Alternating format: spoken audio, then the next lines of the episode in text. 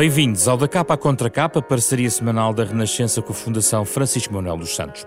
Nesta pandemia que agora em Portugal vai dando lugar ao retomar de atividades económicas, ouvimos muitas vezes que este vírus é democrático. Qualquer pessoa pode ser infectada, de qualquer extrato social, de qualquer escalão etário, apesar dos mais idosos serem alvo mais sensível na gravidade da doença. Qual operário das fábricas do Minho ou da Azambuja, ou um médico de cuidados intensivos, o vírus também nunca parou de trabalhar para todos. Será mesmo assim democrático, como ouvimos nestes meses? A pandemia deu o corpo a um manifesto que parece expor as fragilidades de quem menos tem na carteira e mais dificilmente chega à saúde, educação ou cuidados de terceira idade. Para esta conversa esta semana convidamos Pedro Pita Barros, economista, especialista em saúde, e Pedro Góes, sociólogo, professor da Faculdade de Economia da Universidade de Coimbra e consultor das conferências dos 10 anos da Pordata, um programa especial registado na Praça da Fundação, onde de forma virtual a Fundação Francisco Manuel dos Santos promove conversas sobre os seus livros e não só, tal como aquelas que encontramos ano após ano na Feira do Livro de Lisboa.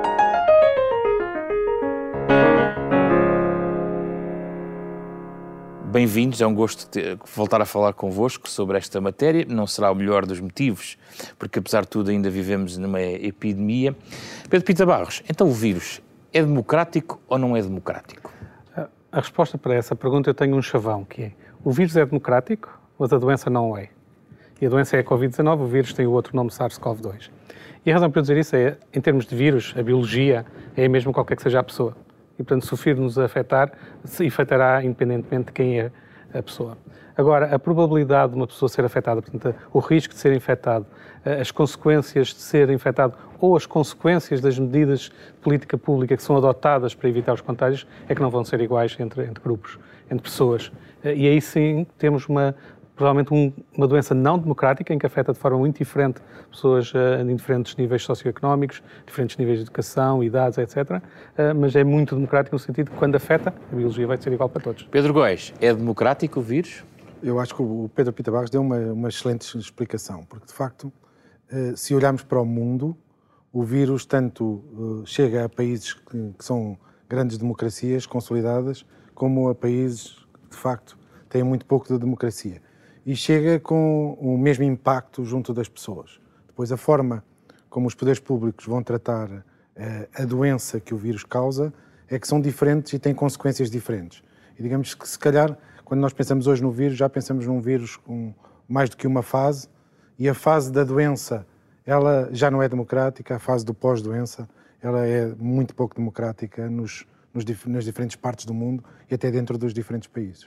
A questão, Pedro Pita Barros, quando muito tem sido debatido, a pandemia acelerou um conjunto de realidades. Uh, e provavelmente também, por exemplo, na área da saúde, a condição de base já não era, uh, já não era famosa, não era extraordinária. Uh, os nossos sistemas têm também comorbilidades quando começou a pandemia, em que ponto é que estava, por exemplo, o nosso sistema de saúde? E depois já vamos ver em que ponto ficou ao fim de dois ou três meses. Bom, nós já tínhamos algumas dificuldades no nosso sistema de saúde, vinham sendo apontadas, eh, e muito associadas com alguma falta de, de reforço financeiro, de investimento, que foi feito ao longo do, da última década, essencialmente. E, portanto, nós tínhamos o receio de, termos um sistema que, com fragilidades, tivesse dificuldade em resistir a algum choque mais forte. Nós estamos com algumas dificuldades em resolver, por exemplo, tempos de espera, que estavam a aumentar depois de termos tido um, quase uma década em que tiveram sistematicamente a baixar. Então, não tínhamos ainda conseguido alcançar o que se pretendia, que era ter toda a gente coberta por um médico de família atribuído, ainda esse objetivo ainda não estava cumprido. Eh, começava a haver sinais de, de algum esgotamento de equipamentos e a falta de necessidade de renovação de equipamentos, no sentido em que as máquinas avariavam, não havia peças para substituir, paravam e os doentes tinham de ser reencaminhados para outros lados. Portanto, tínhamos alguns sinais de, de stress no sistema. Havia também uh, dificuldades na, na, gestão dos profissionais de saúde, havia várias lutas, digamos assim, uh, entre, entre, eu não gosto muito do nome, entre o Ministério da Saúde, a tutela Sim. e as profissões de saúde. Portanto, havia tensões que estavam presentes no, no, no, sistema de saúde português, no Serviço Nacional de Saúde em particular, que causavam alguma preocupação. Curiosamente, a resposta que foi dada com a, com a pandemia foi surpreendentemente boa, diria eu. Então, portanto, muito contribuiu dois, dois aspectos. Primeiro, o não sermos sido os primeiros, Aprendemos e, portanto, com os outros. Aprendemos, sobretudo, assustamos-nos com os outros. Uh, e depois ter havido, em alguma cronologia, a capacidade de preparação que começou, na minha interpretação, quando a própria Ordem dos Médicos criou uma equipa para começar a pensar o que é que seria a resposta. Eh, e quando começaram a pensar essa resposta, essa equipa depois teve as suas ideias recuperadas e alguns deles participaram mesmo no aconselhamento do Ministério da Saúde, eh, até o ponto que me parece ter sido talvez o elemento mais essencial nas diferenças que nós fizemos para os outros países foi quando eles, numa conferência de imprensa, ainda antes de começar a ser muito séria a situação em Portugal, Sim. anunciaram que a estratégia ia ser o que eles chamaram 80-15-5 que era uh, esperamos que 80% das pessoas esteja tratada em casa, 15% vai precisar de internamento hospitalar e 5% vai precisar de internamento hospitalar em unidade de cuidados intensivos. Estava certo? Estava essencialmente certo e a realidade mostrou-se melhor do que isto previa. Porque a lógica, ainda antes de voltar ao que é que foi o número agora, porque é que isto foi excelente? Porque tirou das pessoas a pressão de qualquer pessoa com Covid tinha que ser internada e, portanto, tirou uma pressão enorme do funcionamento do sistema, que foi que provavelmente afogou Espanha e Itália. E, portanto, as pessoas recuperaram melhor, foram melhor tratadas e tiveram em casa sem nenhuma pressão de que não fosse aquele ser o tratamento adequado. Eu acho que isso funcionou muito bem. Uh, e agora, o que é que foi a realidade? Uh, eu não tenho, não tenho os números de ontem ou de anteontem, Sim. infelizmente não tenho isso. Se me reportar a última vez que o Primeiro-Ministro apresentou um plano de desconfinamento, uh, nesse plano ele indicava como, como número de base, que cerca de 97% das pessoas estava a ser tratada em casa. E, portanto, não foram os 80%, foram 97%, eh, o que significa que nós estamos a conseguir ter um número de casos relativamente elevado, tratado fora do ambiente hospitalar e, portanto, com mais segurança, com mais conforto para as pessoas, com a sua capacidade de recuperação. Acho que isso é um bom sinal. Pedro Góis, as desigualdades não só no setor da saúde, mas no acesso à educação, eh, na proteção de emprego, do ponto de vista económico, globalmente falando, até nos laços sociais, já havia desigualdades de base antes de partirmos para a pandemia. Claro que sim. As desigualdades são estruturais, não são conjunturais e, e notaram-se muito rapidamente. Uh, por exemplo, notaram-se no nosso envelhecimento populacional, mas num certo esquecimento desse envelhecimento nas primeiras medidas de políticas públicas que foram uh, assinaladas logo na fase inicial da, da pandemia. Um, um, algum desconhecimento do país, da estrutura social do país, uh, muito centrado de início nas grandes cidades, Lisboa e Porto, quando deixando desprotegida uma parte do país, muitas vezes nas periferias das grandes cidades, que foram uh, muito rapidamente os focos uh, maiores dessa, uh, do avanço da, da, pandemia. Esse é um padrão que já conhecemos. Este, já conhecemos um, um, centralismo e concentração isso. em duas grandes áreas metropolitanas. Isso, e por isso é que dizer que não é conjuntural, é de facto estrutural e estava muito presente e eu acho que estava muito presente também no, no momento da tomada, da tomada de decisão. Repare-se que só agora, nesta, nesta fase, é que Lisboa passa verdadeiramente a ser o centro da pandemia, eh, quando, num primeiro momento, ela era o centro dos, dos esforços do Estado. Lembro-me da polémica da chegada dos ventiladores oferecidos, que eram desviados para Lisboa, o que numa folha de Excel pode fazer algum sentido, porque é aqui que está uma, uma percentagem elevada da, da população, mas de facto depois esquecemos-nos de Ovar ou, ou, de outros locais mais periféricos que de facto não tiveram essa capacidade de usufruir imediatamente da chegada destes. Mas logo destes no bens. início acha que quem tinha esse poder percebeu que estava a haver uma resposta desequilibrada. Essa tendência foi rapidamente colmatada ou demorou este tempo todo a chegarmos a esta conclusão? Não, eu acho que eu acho que em geral reagimos muito bem com as aprendizagens que fizemos do exterior e que muito rapidamente as adaptámos ao caso português. Acho que isso foi muito bem feito em todo o país, mesmo o confinamento ter sido feito uh, pelas universidades em reação uh, ao, ao, que via, ao, que se via lá fora, quando ainda cá não era visto como essencial, pareceu-me um, uma atitude sensata, localizada, de quem tinha o poder, naquele momento, de, de poder tomar estes passos para além do Estado. Lembro-me de o Estado, nessa altura, ainda estar um bocadinho a dizer: não, se calhar não é preciso, se calhar não é preciso fecharmos tudo. Mas quando começou este avanço foi um dominó e foi interessante. Mas foi um dominó levantado pela própria sociedade, não é?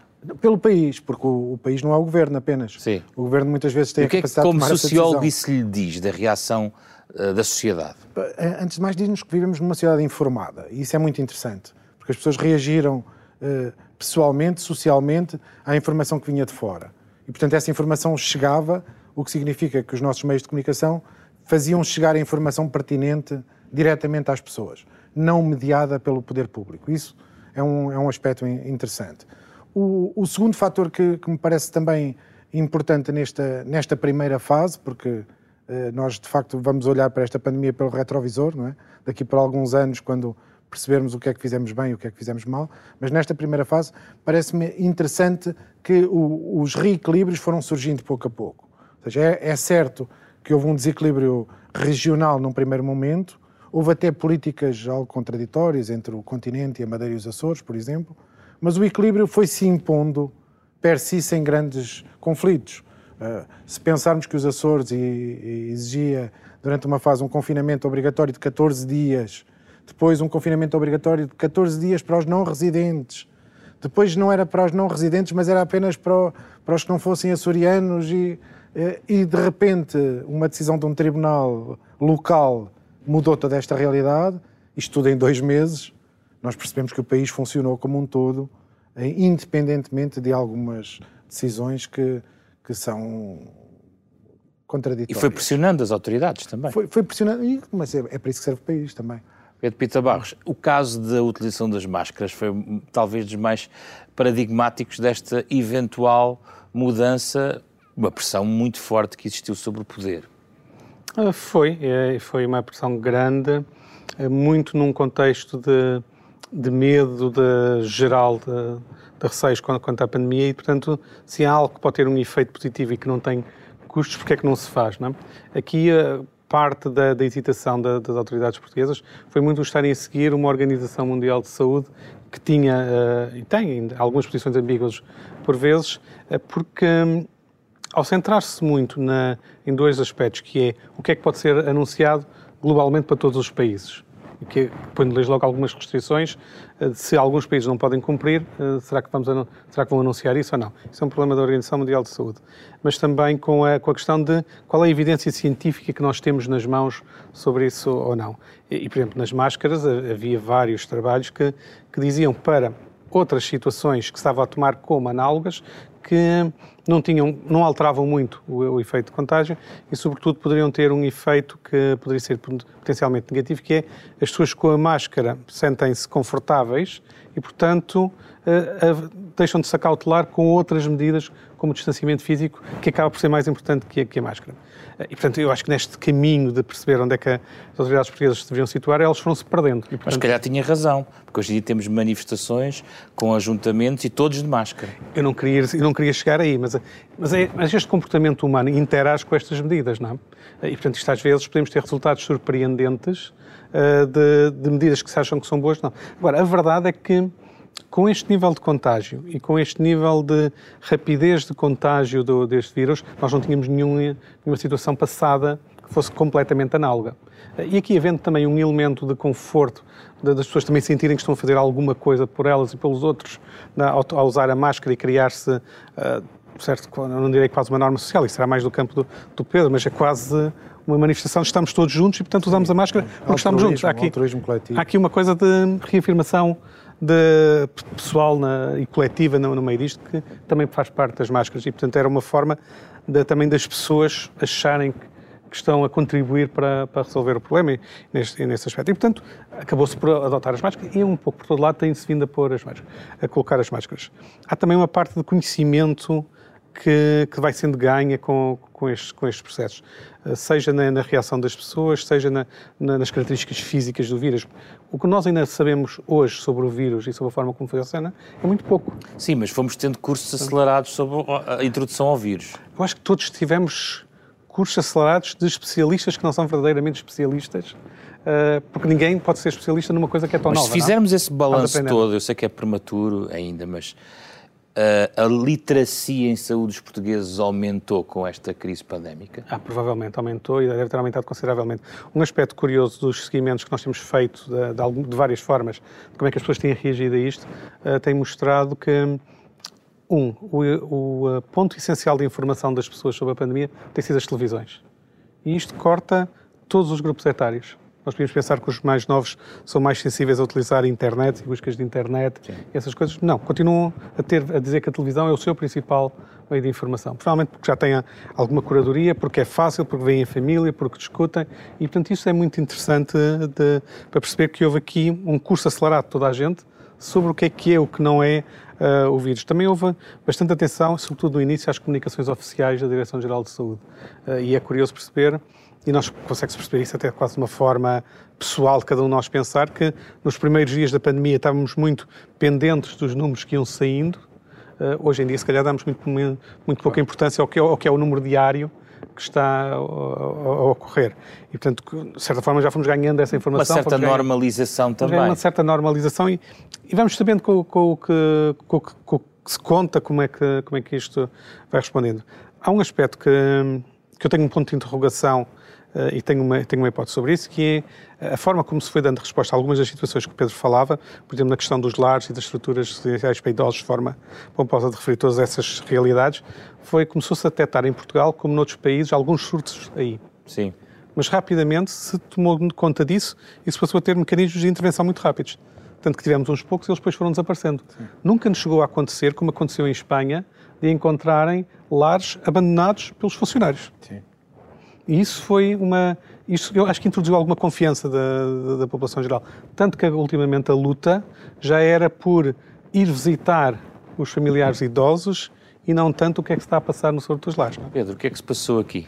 Nos lares? O, o que se passou foi, eu acho que uma característica muito específica da, da população portuguesa que está nestes, que trabalha nestes espaços, que há alguma ligação uh, aos utentes, não como clientes, mas como uh, verdadeiramente como cuidadores.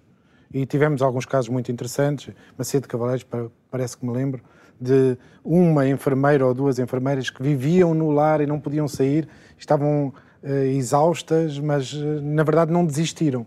E, e, isso também serviu como exemplo e foi muito amplificado pelas televisões. E, e, e esse momento em que, uh, de facto, há este altruísmo que surge por parte de alguns, que, que não sabemos sequer o nome, eu acho que depois se espalha um pouco pela sociedade. E mesmo o confinamento é um ato altruísta que em Portugal resultou porque se nos dissessem há cinco anos atrás vocês vão passar seis semanas fechados em casa, indo um uh, ao supermercado uma vez por semana, dizemos é impossível. Não, não, há uma prisão domiciliária coletiva que nunca Sim. vai acontecer. Na verdade, aconteceu e correu bem. Correu bem sem grandes uh, traumas coletivos, ou seja, agora que estamos cá fora, percebemos que aquela, aquele momento foi um momento de altruísmo porque na verdade a maioria de nós sabia que não estava contaminado. Uh, ao fim de 15 dias saberíamos que não tínhamos sintomas e mesmo assim não invadimos o espaço público dos outros. Mas reforçando também laços intergeracionais, não é? Uh, Ou não? Muitas vezes, sim. Nós temos, nós temos um Estado de Providência relativamente eh, enfraquecido, mas temos uma sociedade portuguesa, Providência bastante forte ainda.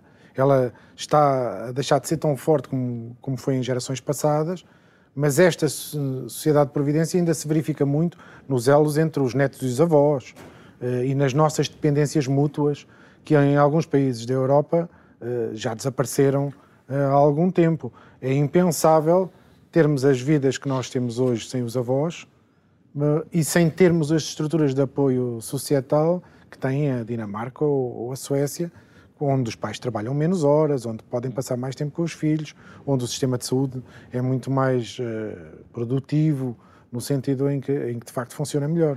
Uh, eu acho que um, uma das coisinhas que falhámos aqui, não querendo meter a minha foice em seara, uh, em seara alheia, foi na verdade em que percebemos que não tínhamos um sistema nacional de saúde, mas tínhamos um serviço público de saúde e em que o privado, ou porque não foi chamado a colaborar ou porque se afastou em alguns casos, foi, não foi parte desta equação.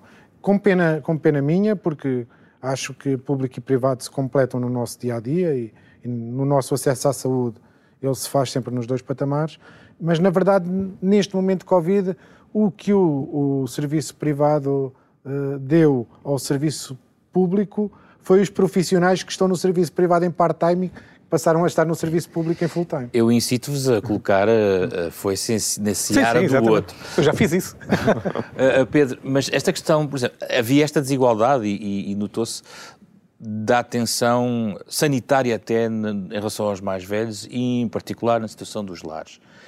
Ao cabo destes dois meses podemos dar essa situação como estabilizada ou com sinais de, que, de promessa que possa ser estabilizada? De facto, lares não são hospitais. Não, uh, bom, há dois aspectos diferentes. O primeiro é saber uh, que condições é que existem nos lares hoje em dia e quais as, as que deveriam existir, não é?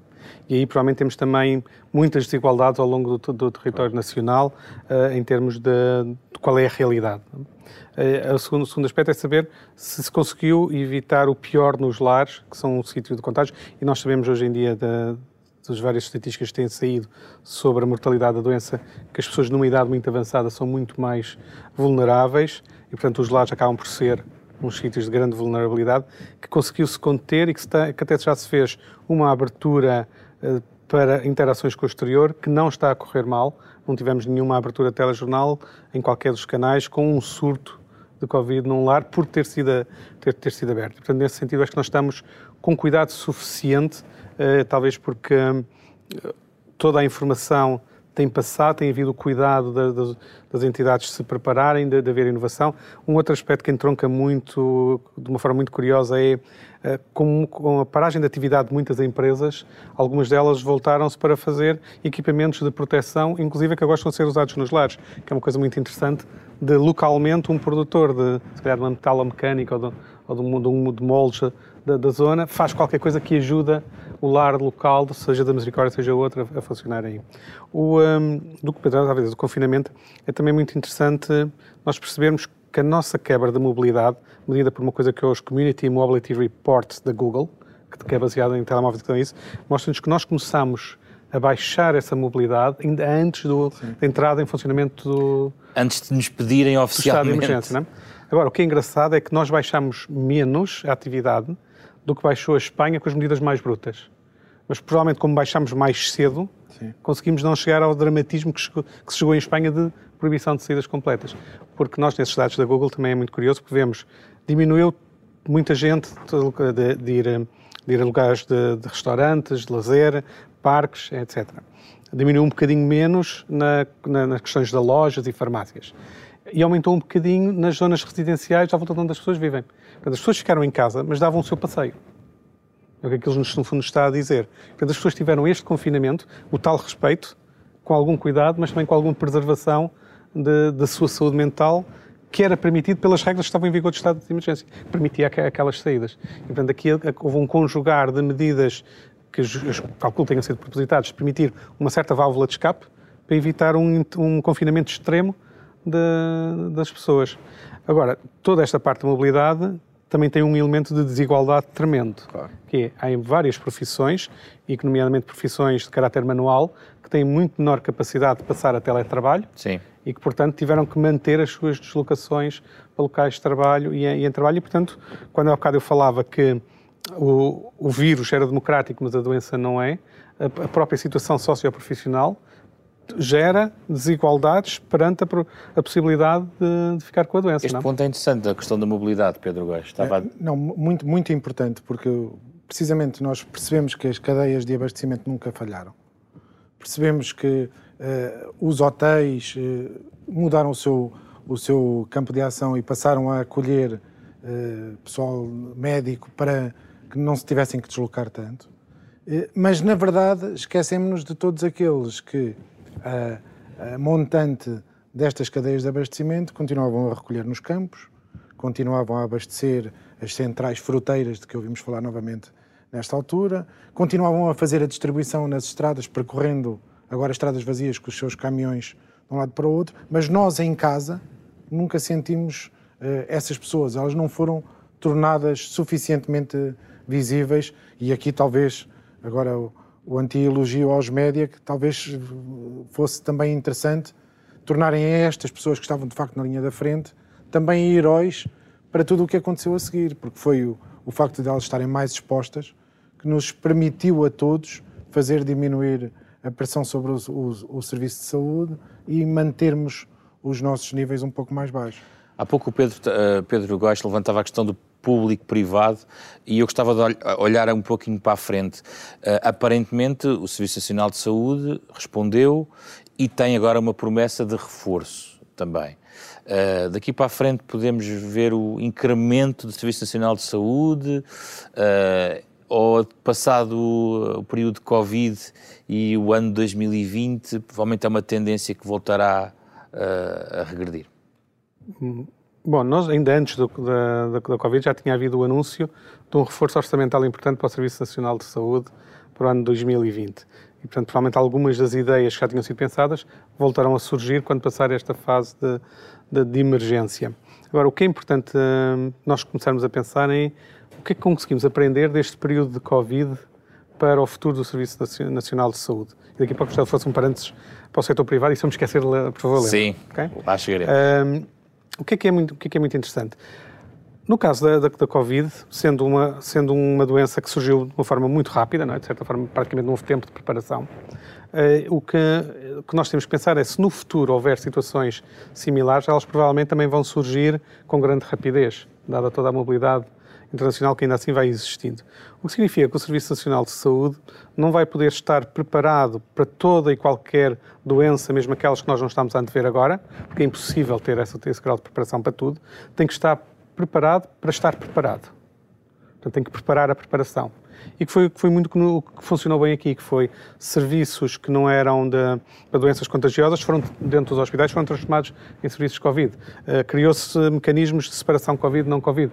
Uh, cri, Criou-se um exército invisível que está a trabalhar neste momento, e mais uma vez, já há bocado falávamos de invisíveis, há uns outros invisíveis, são os médicos de família. Se 97% das pessoas são tratadas em casa, alguém os acompanha, e portanto há um, um, um, conjunto enorme de médicos de família que está a fazer esse trabalho. Portanto, houve todo um sistema que teve que se ajustar para, para, para fazer isso. E, portanto, Mas ao ajustar-se, fechou alguns dos seus componentes. Eh, fechou, o que significa que eles conseguiram dar a resposta à emergência, mas que esta não pode ser uma situação permanente. E como é que se recupera agora estes quatro meses? Agora, vamos, agora vai ter que se recuperar essa, essa forma de alguma forma. Já há planos nesse sentido. Não, já há planos. E sobretudo pensar que, vai, evidente que recuperar vai levar algum tempo, e, e, aí também vai-se colocar a questão de qual é a participação privada que se quer ou não nessa, nessa própria recuperação, mas a lógica de que nós temos que ter planos que tenham capacidade de decisão rápida para, para ajudar com flexibilidade faz sentido. E que uma das minhas experiências favoritas, já era favoritas antes da Covid, embora tivesse também não, muito, não tivesse grande visibilidade, visibilidade, é a chamada hospitalização domiciliária que é pessoas que já estão com uma situação relativamente estável, em vez de continuarem no hospital, continuam o final do seu tratamento em casa, vindo do hospital. O que é que isso permite nestas situações? É, no fundo, ter uma capacidade de expansão de tratamento utilizando a casa das pessoas para isso. O que é uma forma de introduzir flexibilidade e provavelmente é uma aprendizagem que, que se pode ter. Mas tem... é muito uma, um, algo que é possível de fazer em meio urbano e muito difícil de fazer em meio rural ou em meio rural é, é muito pode ter mais pode ter alguma dificuldade mais, mas não é provavelmente totalmente impossível, porque esta hospitalização domiciliária implica não só a alta tecnologia da monitorização remota, que é normalmente aquilo que nos vem à cabeça, mas também a utilização de equipas multidisciplinares de acompanhamento. E, importante em alguns sítios, e essa é uma parte que vai, vai ter que ser agora mais explorada, da intervenção das, das autarquias e, das, e do poder local no acompanhamento dessas, dessas pessoas. Não é só o acompanhamento clínico que está ali em causa, é também um certo acompanhamento social e de condições de habitação. E isso introduz toda uma outra dinâmica que nós podemos aprender agora deste tempo de Covid, que já, estava, já tinha sido iniciada antes e que agora foi de certa forma, levado ao extremo em termos de, de necessidade. E não vejo muito aqui de privados, embora se, é, se, querem recuperar as listas de espera da atividade assistencial que ficou parada, vão ter que recorrer a privados ou não? Pronto, o, o, um, os privados. Uh, o primeiro comentário que há bocado tivemos aqui foi de onde é que eles estiveram durante este tempo de Covid. É? E temos que aqui os privados tomaram um, uma atitude de, primeiro, precaução própria, e, portanto, tiveram alguma retração da atividade própria com medo de se tornarem uh, com centro de, de, Covid, de repente, se tivessem alguma infecção, e depois colocaram-se claramente numa posição de complementares do Serviço Nacional de Saúde, se fosse preciso. Eu entrevistei na semana passada Isabel Vaz, da Grupo Luz Saúde, que disse que o governo pediu aos privados ajuda mas que depois, quando o Governo, na versão de Isabel Vaz, uh, percebeu que estava a haver uma resposta do Serviço Nacional de Saúde e houve uma recuperação, uh, até do ponto de vista da uhum. recolha de ventiladores e equipamentos, que já não, já, não, já não iam ser necessários. E até levou um pouco a mal essa, essa situação. eu, eu, acho que essa é uma, eu acho que essa é uma boa, é uma boa descrição do início ao fim, que é os privados manifestaram disponibilidade para serem complementares, uh, inclusive a criar houve um acordo, uh, pelo que eu percebi, que, que, teria sido encontrado entre eles para, para a forma como isso poderia ser feito, que pelo menos alguns dos privados começaram a ajustar-se em termos das suas instalações para poder fazer esse complemento. Depois, felizmente, uh, o Serviço Nacional de Saúde viu que a situação não era tão dramática como se queria. Também, felizmente, devido ao comportamento das pessoas que evitaram cedo uh, situações muito dramáticas de, de, contágios a ritmos acelerados e, portanto, esse acordo acabou por não ser utilizado de facto e essa disponibilidade acabou por não ser aproveitada. E agora? E agora. E agora, agora uma boa questão. Agora voltamos a dezembro. A de, agora voltamos a dizer sim e não, porque a disponibilidade que eles tiveram pode vir a ser, voltar a ser importante no futuro ou não, e, portanto, a capacidade de ter mecanismos de colaboração público-privado em situações de emergência também pode ser um fator de aprendizagem. Eh, eu lembro que das, um dos momentos de tensão que houve nessa relação, nessa altura, do acordo, foi se uma pessoa particular poderia eh, de dirigir-se a, um, a um, hospital privado, eh, ser constatado que tinha Covid e ficar num hospital privado à custa da, do, do Serviço Nacional de Saúde. Eu devo dizer que que, de um ponto de vista de organização económica, isso me pareceria estranho que pudesse ser um acordo desse género, porque no fundo é dizer eu pago, mas vocês decidam tudo quanto é que eu pago. E, portanto, não, não, era, não era muito razoável, teria a ver com sempre alguma, se não referência Podemos ter uma emergência no outono. Mas no outono provavelmente fará sempre sentido ter um acordo em que a participação dos privados existe, mas é chamada pelo Serviço Nacional de Saúde quando o Serviço Nacional de Saúde sente a necessidade dessa participação. É isso que significa complementar. E, portanto, esse pequeno arrufo que houve ali no meio uh, merece algum cuidado para no futuro evitar que ocorra outra vez. E significa basicamente que tem que ser muito claro nas condições contratuais que estejam no acordo que, que, que existam. Agora, na recuperação. Na recuperação, honestamente, eu tenho um ponto de interrogação muito grande, porque não sei se se os casos que é preciso recuperar, se é possível fazê-lo só com a capacidade do Serviço Nacional de Saúde, em tempo que seja considerado adequado, ou se é preferível e é desejável fazê-lo mais rápido com a, com a participação do, do, do, setor privado. Agora, eu estou convencido que, passando a emergência da Covid, normalizando-se três ou quatro meses depois algumas das situações mais dramáticas, tempos de espera que possam existir, vai ser como eu dizia, vai voltar tudo ao mesmo. Eu acho que depois, daqui a um ano, dois anos, a minha sensação é que não estaríamos, não estaríamos muito, muito, muito diferentes do que, do, do, que estávamos há um, um Mas e esse, é, uma, é, esse é, um, é um problema, porque se voltar tudo ao mesmo, mantemos a estrutura de desigualdades que tínhamos no momento anterior.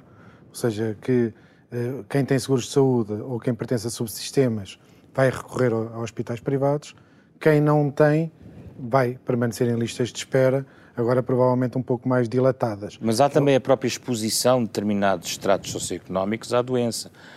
Determinados uh, bairros, determinadas uh, estruturas sociais micro que estão mais expostos uh, e que agora estamos a ver no momento em que estamos aqui a, a falar, aqui à volta de Lisboa, ou até decorrente das pessoas que não puderam parar de trabalhar e fazer o tal teletrabalho, as fábricas nunca pararam, os trabalhadores temporários por natureza precários, também não pararam de trabalhar. Isso, as desigualdades vêm-se aqui também, não vê? Vêm-se perfeitamente aqui, porque essa estrutura é uma estrutura que não está ainda suficientemente visível e não, não existem planos para a, a, a sua diluição numa sociedade mais igualitária. Os temporários, eu distinguiria os temporários dos mais pobres. Ser temporário não quer dizer necessariamente ser mais pobre, podem ser mais jovens, no caso aqui à volta de Lisboa, são muitas vezes imigrantes recém-chegados, que estão ainda numa procura de emprego. Eh, já os bairros sociais ou os bairros degradados eh, suburbanos, esses já lá estavam, tinham condições de salubridade relativamente reduzidos, permanecem com essas condições atualmente e acrescentamos a camada da exposição ao contacto social que é obviamente muito mais difícil de fazer quando vivemos em 20 metros quadrados do que quando vivemos em 200 metros quadrados. É um lembrete de que essas pessoas existem e que não é, são os invisíveis. É um, é um lembrete de que na lista de espera estas, todas estas causas de desigualdade devem estar a par daquilo que nós estamos a tratar em termos de saúde. Já que muitas vezes o que, o, o que nós conseguimos prevenir em termos de saúde é resolvendo estas situações estruturais que estão a montante, dando condições de higiene, dando melhores condições de habitabilidade, seguramente que no futuro estas pessoas terão outro tipo de. de, de e isso saúde. quer dizer também que o digital, esta explosão digital, digitalizada da sociedade, uh, também não será a resposta total para esbater desigualdades? Vai acentuá-las? Qual é a sua percepção, Pedro Gás? De, depende do acesso. O, o acesso aqui é o mais importante. Se nós conseguirmos dar condições eh, de igual acesso, eu acho que vai servir para acelerar a promoção da igualdade. Se nós não conseguirmos dar esse acesso universal, então provavelmente vai, vai ser o, o movimento contrário. Estou a pensar também, por exemplo, na questão da educação, não apenas claro. da saúde. Imagino que nós há, há talvez 14 anos, 15 anos atrás, iniciamos um programa de distribuição de computadores, um para cada criança, chamava-se Magalhães. E se nós tivéssemos tido um Covid quando havia uma distribuição de Magalhães, as condições eram todas similares para as crianças que estavam no sistema de ensino. Uh, interrompemos esse programa e quebramos aqui uma capacidade de introduzir programas digitais para todas as famílias que estavam na escola. O que nós notámos agora foi que isso era um critério de desigualdade. Havia quem tinha capacidade de acesso à, à escola, à, à, educação, porque tinha o, o, os meios próprios, mas havia quem numa família não tivesse nada, quem numa família numerosa tivesse apenas um computador e diferentes níveis de ensino, ou quem, como em classes médias e classes médias altas, tivesse vários meios à sua Portanto, Para além do, do, do, apoio, por exemplo, alimentar, o apoio de um pequeno portátil faz parte do cabaz novo? Não tenho dúvidas de que o direito à informação é hoje um direito universal e, portanto, deve ser concedido a par do direito à alimentação. Pedro. E, uh, mas mesmo distribuindo uma, um Magalhães ou equivalente hoje em dia dele, não teríamos a, a tal igualdade, por uma razão simples. Uma parte importante do, do acompanhamento escolar de, durante este período passou para os pais também. Sim, é verdade. E apenas aqueles pais que possam estar em casa em teletrabalho têm a capacidade de acompanhar os filhos, que são aqueles que já têm os computadores. Nova desigualdade. Provavelmente, porque mesmo, Sim, que eles porque mesmo que eles tivessem os computadores em casa, se calhar alguns dos, desses miúdos não poderiam ter acompanhamento porque os pais faziam parte daquele grupo que teria que ir trabalhar. É verdade, mas com algum investimento poderíamos ter um explicador digital. Sim, sim. Não, não estou a dizer que, que não era melhor ter o computador do que não ter. Era claro que era melhor ter. Estou a dizer é que isso só não, não eliminava a desigualdade não. toda. Mas nós temos desigualdades de mais longo prazo mesmo. Por exemplo, eh, nós sabemos que, em termos de consequências da doença, sabemos que, que a diabetes é um problema uh, em termos de comorbilidade para a doença. Isto é, quem tem diabetes, tem, quando tem o Covid, é mais grave. Uhum. Okay? Portanto, a probabilidade de morrer de ter complicações é superior. Uh, também sabemos que são determinados estratos socioeconómicos que acabam por ter, ao longo da sua vida, uh, uma maior probabilidade de vir a ter a doença. E, portanto, ao longo de um ciclo de vida, estas desigualdades traduzem-se numa maior fragilidade face à doença e é uma fragilidade que neste momento não se consegue resolver. Pedro Pita Barros, e o que, é que, o que é que o digital vai fazer pela medicina? A telemedicina, as teleconsultas, vão permitir uh, rapidamente o médico chegar a, a, contactar com um doente que tem dificuldades de se deslocar ao hospital? Isto, como é que vê isto? Uma coisa uh, general, que se vai generalizar positivamente? Até, as teleconsultas até agora não se tinham tido grande generalização por basicamente três barreiras, uma associada com cada um dos eh, atores de, de, do, do, sistema. Os doentes não tinham grande confiança de que fosse o mesmo que uma, que uma consulta presencial. Os médicos achavam que se perdia a relação com, com o doente. Uh, e quem pagava, o Serviço Nacional de Saúde, ou seguradoras, no caso de privados, achava que aquilo não era exatamente a mesma coisa que uma consulta física. E, portanto, todos os três, de certa forma, estavam quase como que aliados implicitamente em não deixar surgir. Agora, a bruta teve que se experimentar, não é? E, e ao experimentar a bruta percebeu-se que, que, esta, que esta teleconsulta uh, acaba por não ser uma má solução, ou até uma boa solução em algumas circunstâncias, uh, para todos eles. Uh, e, e, portanto, isso vai fazer com que algumas coisas mudem. Mas, como ainda há pouco tempo dizia, isso não vai fazer desaparecer as consultas presenciais. E, por exemplo, no, do lado do, da, da, medicina propriamente dita, os médicos dizem, eu acho com alguma razão, que, por exemplo, numa primeira consulta, nunca deverá ser usada a teleconsulta Porquê? Porque há muito de, de empatia que se cria, de conhecimento, de a própria a palpação, a linguagem corporal, a forma como as pessoas diz, que é diferente de uma consulta presencial do, do que é numa, numa, numa, teleconsulta. E, portanto, vai certamente haver mais teleconsultas do futuro do que houve até agora, não será uma substituição completa. Agora, as teleconsultas em si mesmo não esgotam o que se chama a telemedicina. Porque muitas vezes, quando nós falamos de teleconsultas, frequentemente estamos a falar em coisas que são mais teletriagem que é alguém, através de um sistema remoto, fazer-nos um conjunto de perguntas e decidir eh, precisa mesmo de ir a um médico ou não precisa de ir a um médico. Isso não é exatamente teleconsulta, não? Uh, e, portanto, também podemos ter eh, várias modalidades de acompanhamento à distância, que não sendo teleconsulta, trazem alguma, alguma vantagem para, para todos dentro do, do sistema de Esse saúde. Esse tópico está suficientemente esclarecido na, no, no programa de estabilização que já consultou, Pedro Pita Barros. É um dos pontos que sublinharia? Bom, no, uh, no programa de estabilização, tal como foi divulgado nos últimos dias, uh, não. Uh, isto são aspectos estruturais que, de facto, não, não tiveram ainda uma, uma reprodução dos seus efeitos ou uma, uma consequência do, desta aprendizagem neste diploma. O plano, este plano que foi anunciado, uh, supostamente é só até ao final do ano e, portanto, esperemos que haja algo mais detalhado e mais profundo uh, de, que apanhe estas, estas várias aprendizagens que, for, que foram feitas. Até porque elas nos vão trazer algumas vantagens, mas vão trazer também novos dilemas. Por exemplo, ainda agora estamos a falar da teleconsulta eh, e eu coloco uma questão que não sei resolver, não sei dar uma resposta. Eh, aliás, podia fazer a maldade dizer ao Pedro que espero que tenha uma resposta. Eh, e, que é o seguinte: se eu faço uma teleconsulta, eu posso fazer algo que não posso fazer numa consulta presencial, que é gravar. Se eu gravar uma teleconsulta, quem é que tem direito a usar essa gravação? É só o doente?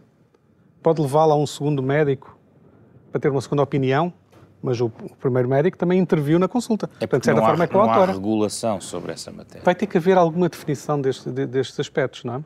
E isso vai trazer-nos também todo um, um, mundo diferente e, se calhar, uma forma diferente de relacionamento das próprias pessoas com o sistema de. O que o Pedro está a dizer é? é que, no fundo, este programa de emergência uh, pronuncia que depois, de uma forma mais estrutural, no próximo ano, não se perca também um certo embalo. Exatamente. Vamos ter que ter a persistência de pensar nos problemas, nas soluções desses problemas, aproveitar o que, o que houver de bom e perceber até como é que algumas destas novas possibilidades alteram a própria relação do cidadão barra doente com o Serviço Nacional de Saúde.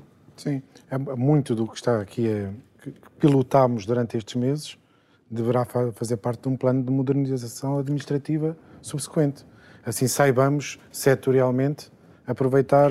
Qual é o ponto mais difícil, Pedro Góes? Será a proteção social, garantir que a segurança social o, funcione o como mais pilar? É o dinheiro, é o financiamento. Claro. Eh, como é que como é que vamos financiar alguns destes saltos que são saltos muito grandes de digitalização dos serviços, que implicam um grande investimento em formação e em equipamentos, eh, no curto prazo, porque se o, se o pensarmos a médio prazo, eles já não fazem sentido. É, portanto, digamos que isto tem que ser feito para os próximos anos, para que este embalo do, do momento que temos agora, em que pilotamos de facto alguns experimentos muito interessantes, não se perca na medicina, mas em, muitos outros, em, muitos outros, em muitas outras áreas. Na educação, por exemplo, parece-me uh, essencial redefinir uh, a construção de novos equipamentos para o ensino superior pelo país sem pensarmos o potencial que hoje obtivemos com esta nossa capacidade de planificar de forma diferente as aulas que damos. No minuto a cada um, agora é a maldade é minha. E como cidadãos, a cidadania portuguesa, passando por esta experiência, saiu reforçada uh, ou continua a delegar uh, uh, um conjunto de competências e reivindicações em agentes já conhecidos? Eu acho que demos alguns passos no sentido certo. Aquilo que falámos no início, o autoconfinamento, é um passo de autonomia muito interessante.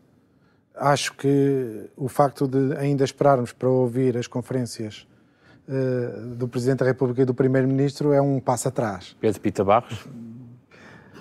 Grosso modo, eu diria que hum, a cidadania saiu reforçada e, de certa forma, a própria noção de, de democracia saiu, saiu reforçada enquanto sociedade. Um, há sempre tensões de algumas divisões mais extremas de um lado ou do outro. Por exemplo, a, maior, a minha sensação é que a maior parte da população revê-se numa luta comum de, de resolução deste problema, da, de ultrapassagem deste problema da Covid e não tanto noutros aspectos que eram mais, digamos, fraturantes antes desta, desta doença. Pedro Pita Barros, Pedro Góis, muito obrigado. A reflexão desta semana sobre as desigualdades sociais, económicas e até culturais provocadas aqui pela pandemia no contexto do acesso a bens como a saúde ou a educação. Neste Da Capa Contra Capa, uma parceria semanal da Renascença com a Fundação Francisco Manuel dos Santos, para ouvir ao sábado às nove e meia da manhã, mas também em formato podcast nas plataformas digitais habituais. Esta semana, com a equipa da Renascença composta por Diogo Rosa, Carlos Schmidt, André Peralta, Ana Marta Domingos e José Pedro Frazão, genérico original de Mário Lajinha. Regressamos na próxima semana.